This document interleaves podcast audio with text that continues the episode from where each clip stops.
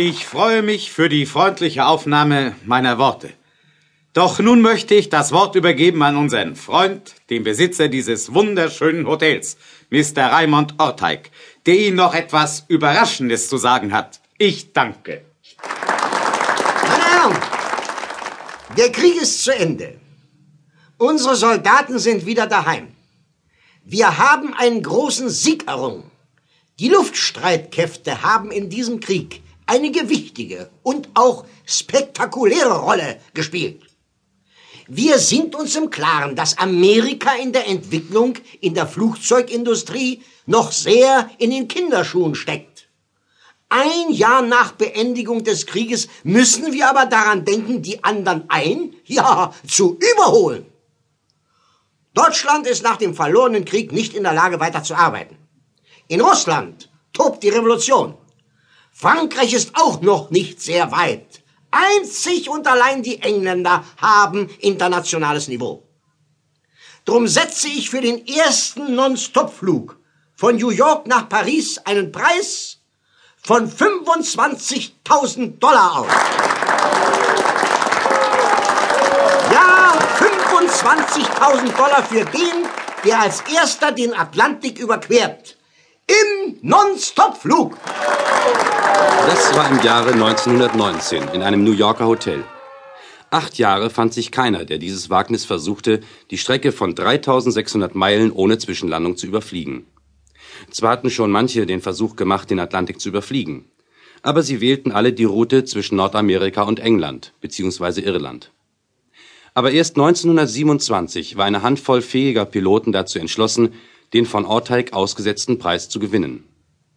Unabhängig voneinander, jeder auf seine eigene Art, trafen sie die Vorbereitungen.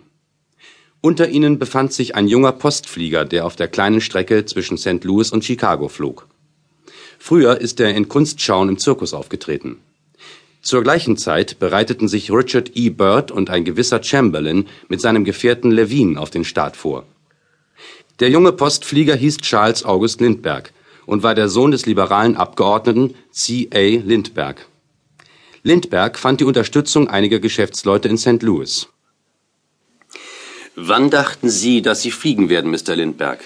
Wenn nichts Gegenteiliges eintritt, dann habe ich übermorgen, den 20. Mai 1927, für den Start bestimmt. Mhm. Wie kommen Sie zu diesem präzisen Datum?